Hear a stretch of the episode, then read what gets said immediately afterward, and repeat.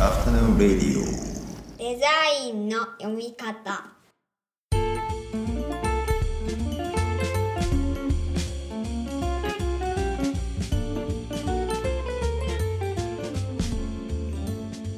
アフタヌーンレディオデザインの読み方。大林博です。こんにちは。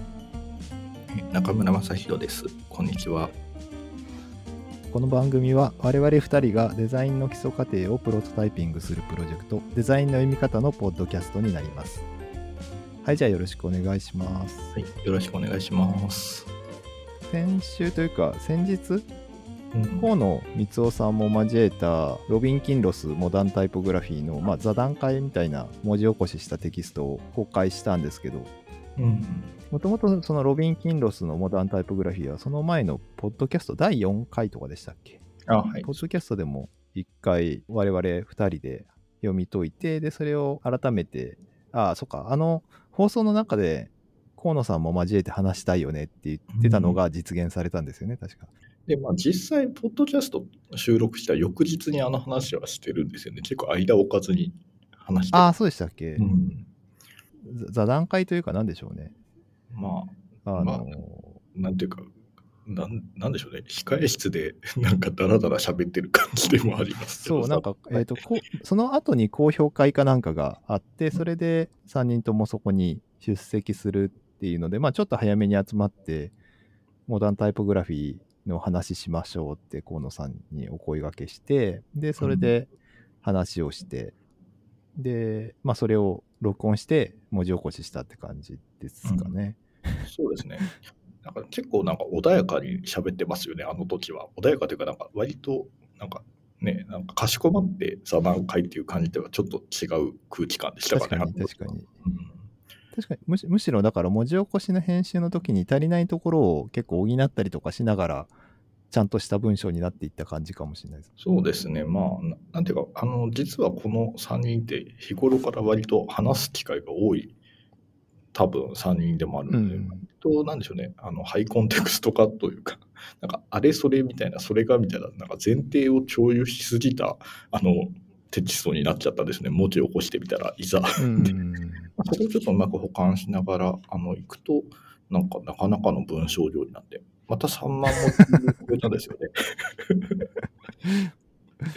あの、こ河野さんが絡むと3万文字を超えるっていう謎のジンクスが え結局な3万文字ぐらいあるんでしたっけ今回も。3万文字ぐらいあるみたいですね。なんかロッキングオン状態で。ロッキングオン状態。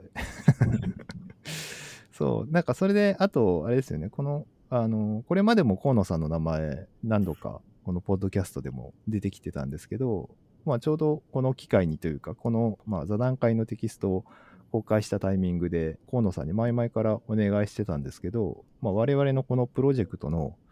特別顧問 に就任していただくことになって、それも今回サイトに載せてますというか、まあ、河野さんのプロフィール、名前とプロフィールをお借りしただけなんですけど、うんまあ、たびたび我々としてはなんか引用、引用というかね、あの、参考にさせてもらってるところが多い人なので、引あ引用というか、まあ、勝手に名前を出すだけですけど。あくどい使い方してますね。で、まあ、特別顧問っていうすごい肩書きになってて、ね、なんでなんでしょうね。探偵ナイトスクープが元ネタなんですよね。いや、そうあの、探偵ナイトスクープの木田太郎は、あの、最高顧問。特別では済まないってやつそうです。そうそう。そうそう。まあでもイメージとしてはちょっと木田太郎的なイメージで、だったんですけど、なんか最高顧問っていう言葉は浮かばなくて、特別顧問って言葉が浮かんで、あーまあしかも、あそこのなんていうんでしょうかね、あの、カテゴリーのあの、見出しみたいなところって、今まで全部こう英語で揃えてきてたんですけど、スペシャあルアドバイザーとかっていうとまたちょっとニュアンス違うんで、あくまで特別顧問であってほしいんで、あの、あそこだけ日本語で特別顧問って書いちゃいましたけど。オックスフォード出版塾だった人が唯一あの漢字の肩書きがついてると面白いですね。そうそう。で、今日がちょうどあれですね、あの、このデザインの読み方をリリースして1ヶ月目ということで、あんまりこういうね、あの記念日的なことを自分たちで言うのも恥ずかしいですけどね。なんかでも、いまいちその、まあそのね、なんか親バカっぽい、あの、なんで、1ヶ月おめでとうとか、ハーフ、ハーフバースデーおめでとうみたいな。あの風船みたいなやつ使うやつですよね、数字の。なんか、そうそう。ななんかでも、いまいちそんな感じがしないのは、多分このプロジェクト自体を始めたのが、2000、だから10 18年うんの2月の講義が最初なんで、それの準備期間から考えると、多分2017年ぐらいからやってるんですよ。そうですね、2017年の秋ですもんね、スタート。まあ、そもそものスタートというのは、そうですね。で 3, 3年半ぐらいですか？うん、もうすぐ4年になりますからね。どっか記念日決めた方がいいんですかね、最初にいつ始まったかを明確に覚えてないっていうのが まあ、じゃあ、じゃあまあ、2021年の6月9日で、今回、まあ、1ヶ月記念で、まあいい、いい気もしますね。そうですね。そそうですね。あの、サイトとしては1ヶ月っていう感じですかね。まあまあまあ、そうですね、そうですね。で、あとあれなんですよね、あのーうんこのポッドキャストが、ポッドキャストランキングっていう、まあ、サイト名そのままにいろんなこう、ポッドキャストのランキングを紹介しているサイトがあるんですけど、ありがたいことにそこのウィークリーピックアップっていうコーナーで、うん。我々のこの番組をご紹介いただいてたんですよね。ナイキと朝日新聞の そうそう。そう、しかもなんか、あの、なんだっけ、そう、ナイキのランナー向けのポッドキャストとか結構聞かれてるっぽくて、あの、朝日新聞のあの、英語ニュースの方もすごい聞かれてるみたいで、まあそこに挟まれて紹介してもらって、まあありがたい限りなんですけど、どういう観点で選ばれているのか、そもそもまあどうやってね、集計してランキングしてるのかもわかんないですけど、なんかそこについてた紹介文が、割とちゃんとうん。中身分かって、その、なんていうんですかね、紹介文だけをそのままコピペするんじゃなくて、ちゃんとちょっと中身聞かれたような雰囲気もあったりとかしてうん、ちょっとびっくりしました。そう、そこがちょっと驚きでしたね。なんかランダムに選出してるわけではなさそうだなっていううん、感じ。そうそうそうそう、そうなんですよ。まあ、そうした意味で、ポッドキャストすごく順調なんでしょうね、この一月。自分たちで言うと。何をもって順調とするのかが分かんないで、なんとも言えない。まあ、なんか自分たちが楽しくできてれば順調なんでしょうね。続けるモチベーションがあれば順調です。わかんないですけど。なんか最近そんなようなこと言ってて、ちょっと年配のデザイナーの方に、あの、高校生みたいなこと言ってんじゃねえよって 怒られたことあるんですけど。あの、自分が好きなものをみたいなことをなんか言ったら、なんか、高校生みたいなこと言ってんじゃねえよっていう。でそそういうわけではなくて、そのね、なんかその、モチベーションが続くうん。みたいな意味だったんですけど、まあ、なかなか通じないもので。怒られちゃいましたね。そういい年して怒られるっていうことがありましたけど。で、まあ、えーと今回は、えー前回、前々回と、まあ、ウェブサイトの講義テキストを再読するっていう、まあ、シリーズの第1回として、デザインという言葉を整理しようという、まあ、スクーで最初にやった講義ですね、の解解説をしたんですけど、まあ、このシリーズもまた少し時間を置いて続けていければなと思うんですけど、今回はもうちょっとこう、現在に目を向けて、最近我々が何を教えてるかっていうことについて少し話ができればなというふうに思ってます。あ、はい。なんですけど、まあもう、あの、始まって10分ぐらい経ちましたけど、これもなんか2回に分かれそうな雰囲気してますね、早速。枕が長いってやつですね。で、まあなんか、これまでも何度か話してますけど、もともと、その我々は東洋美術学校というところで知り合って、で、中村先生は常勤講師として、まあデザインのこう、あれですかね、基礎課程と、あと、夜間部のグラフィックデザインでしたっけ？そうですね。夜間部のグラフィックデザイン、社会人向けのコースですね。で、まあ、あとは高卒生の4年生コースの、まあ、1年生と4年を担当してたって感じですかね。はいはいはい。で、えっと、まあ、僕の方は、非常勤講師として、えっと、4年生の選択科目のエクスペリエンスデザインという授業をそれぞれ受け持っていて、で、なんで、まあ、ちょっとそれぞれの最近教えてることというか、このデザインの読み方始まって以降、どんなことを教えてたかみたいな話が、まあだ、あれかな、最近教えてることのハイライトが話できればなと。じゃあ、中村先生の方から話します。僕から、そうですね。えっと、まあ僕、まあ最近といっても、まあ今年ちょうど仕事変わったので、あの、まだ今の職場では自分の事情っていうのを持たずにやってるので、まあ去年1年何やったかってとこですかね。うんうんで、まあちょっとあの、夜間部の社会人向け講座もそうだけど、メインとなってたのは、あの4年生の1年生の通年と、で、それから、あの、まあ4年の最後の卒業制作という、まあそのくらい、なんていうかね、始まりをつかんで最後をつかむみたいな、そういう、あの、感じの流れにいたんですけれども、まあ、うんうん。あの1年生で何をやりたかったかなというと、まあ、結構そのよくねこの読み方の時もお話ししてるように OS とか体質作りみたいなところをなんかあの、うん気にしてやってたっていうのがあるんですよね。でもう一つがあの僕同時にあの4年間の受上プログラムを設計する立場でもあったのでそれの縮図みたいなのが1年のうちに体験できるといいなみたいなところはちょっと考えてたんですよね。それ、あれですよね、前の3回か4回ぐらい前のうん、ポッドキャストでも、デザイン事業プログラムの検証っていう話で触れてたと部分ですよね。そうなんですよね。で、ちょうどそのプログラムの時もお話ししたけれども、ななんだっけ、6個ぐらいにこう、あの、中身の、あの、レーンというかね、走らせる軸を作ってたわけですけど、まあ、それが、なんか、最初の1年間の段階で全部、あの、要素としては入れておこうかなっていうのを考えてたんですよね。だから、うん一番最初、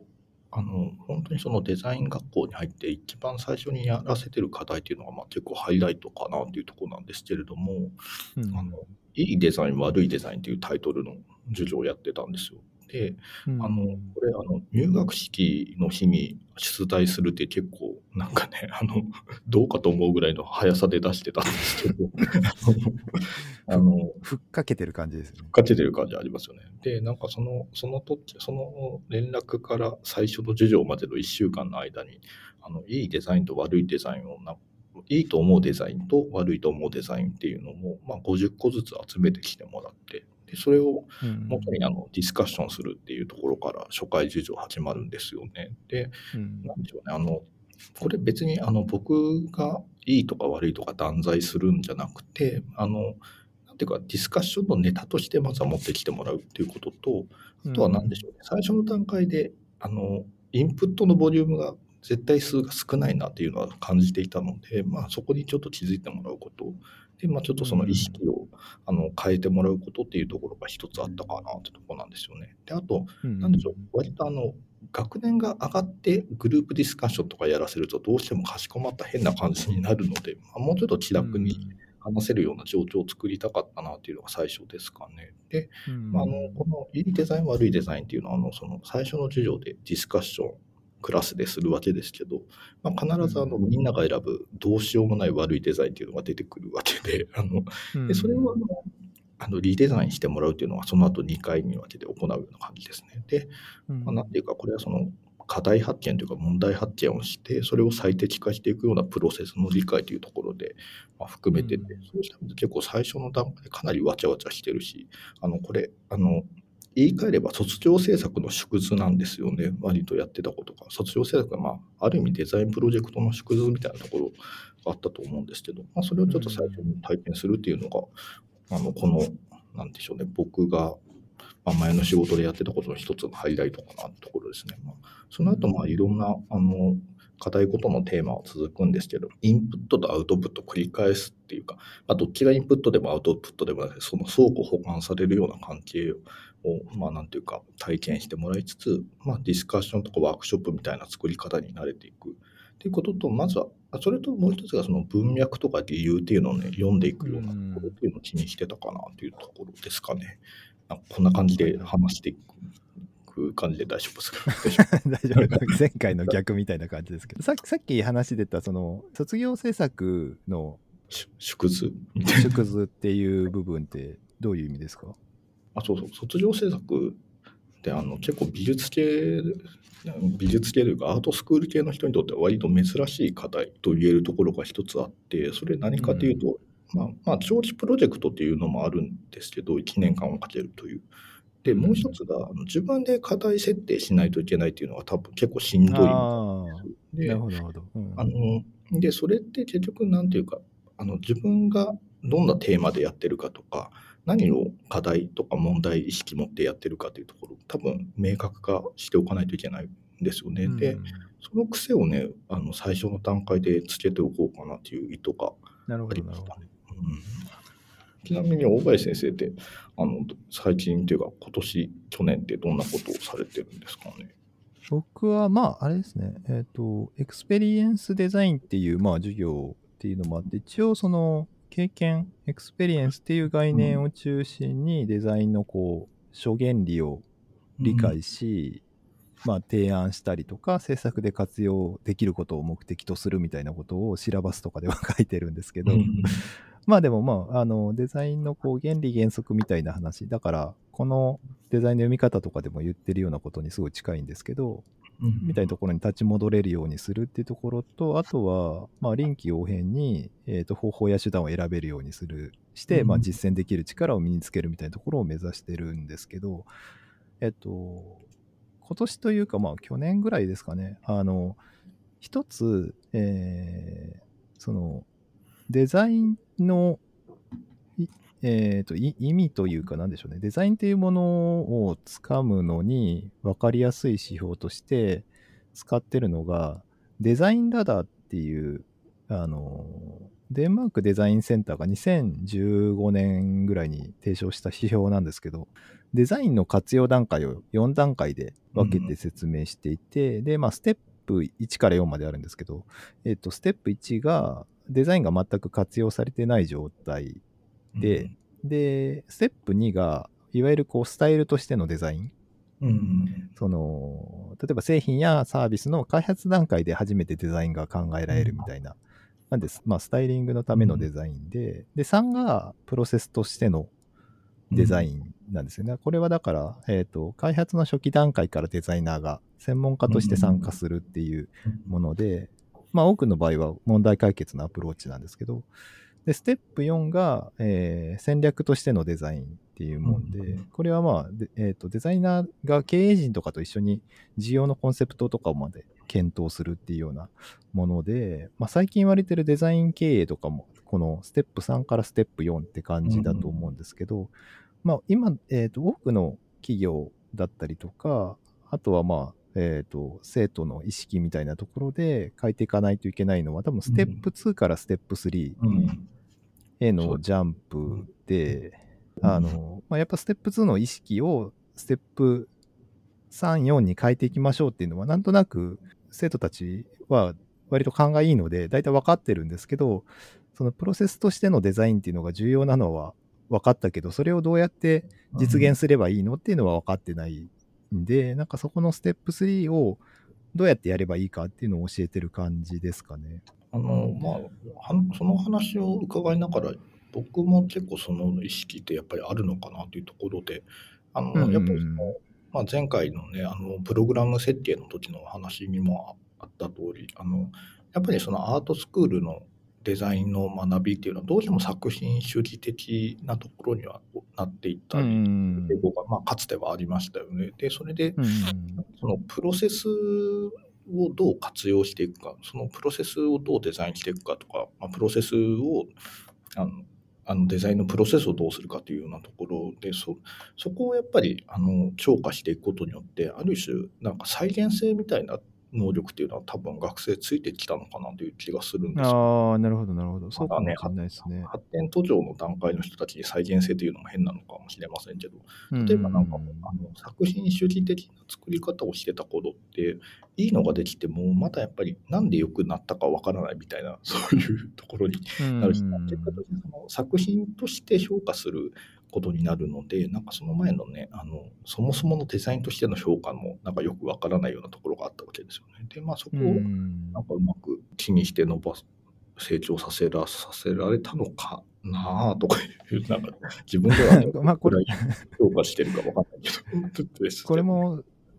その前の授業プログラムの話の時にして、自作自演感ありますけど、いや、結構、その、授業プログラム以降、マジで変わったと思うんで、まあ、その、東洋美術学校限定になりますけど、多分形を作るみたいなことにはあんまり再現性はないんですけど、型があると、その型を通して再現性って多分できると思うんで、なんかその型を身につけてる生徒がすごく増えたなっていう感じが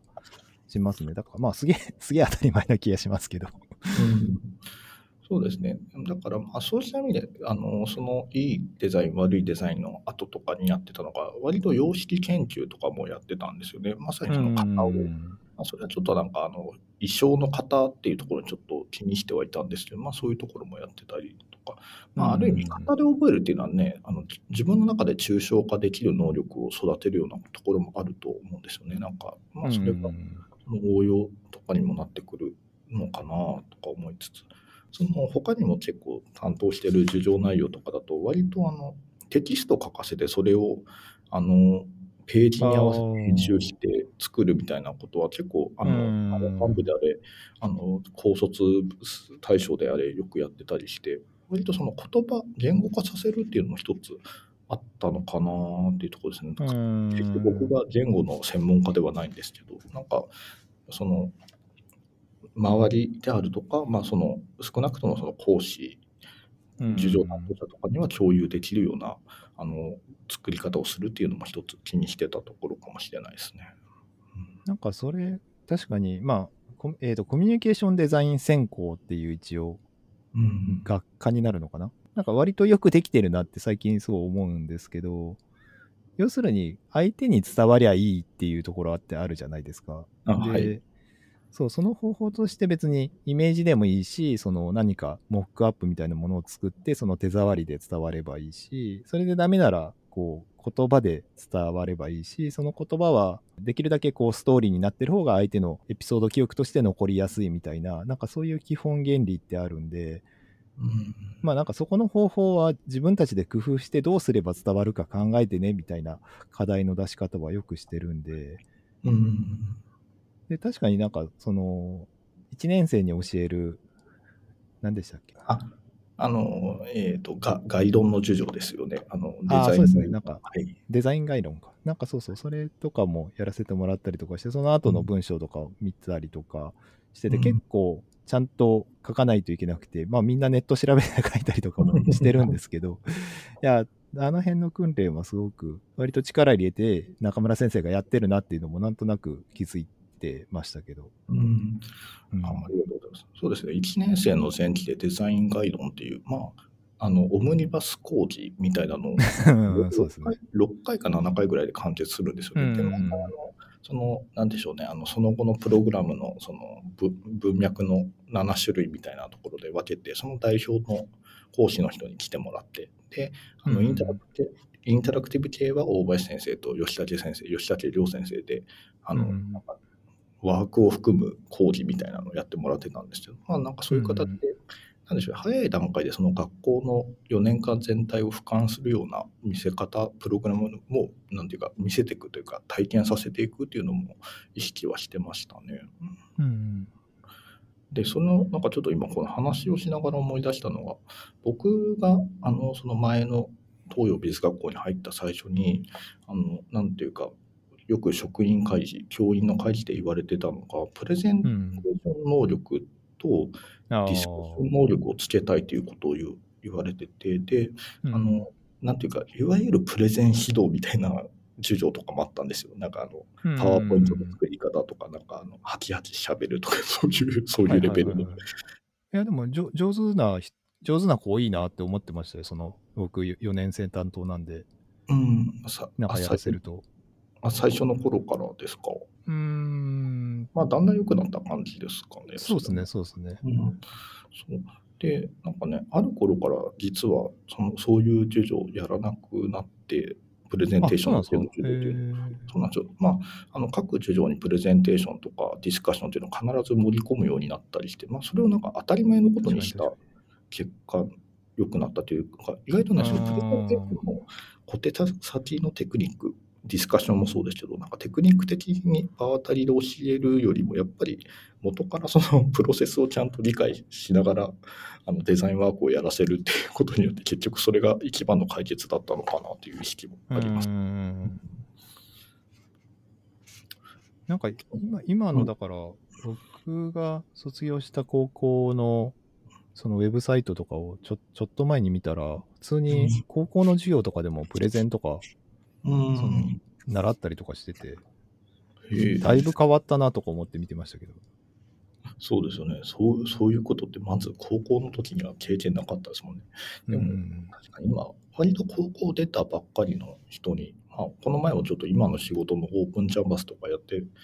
たわけですけど、割と、なんでしょうね、デザインとか、プレゼンテーションとか、まあそういう、なんていうか、カタカナ横文字みたいな、普通に伝わる範囲にはいますよね。なんか、うんうんうん意味としてはなんとなく理解してるのかなそっかそっか、高校生だと昔は伝わんなかったかもしれないですね。確かになんかプレゼントもらえるのかなみたいな、そんぐらい 僕だって、最初に社会人になって、大林来週プレゼン頼むなって言われて、あ、うん。はい、わかりましたって言った後に、プレゼンって、あの感じのあれだっけみたいな感じぐらいの ぼ、ぼやけた感じで、そのままなんかあの、本屋に直行してプレゼンっていうコーナー探して、なんか本買って帰った覚えありますもん。そういう感じですよね。なんかね、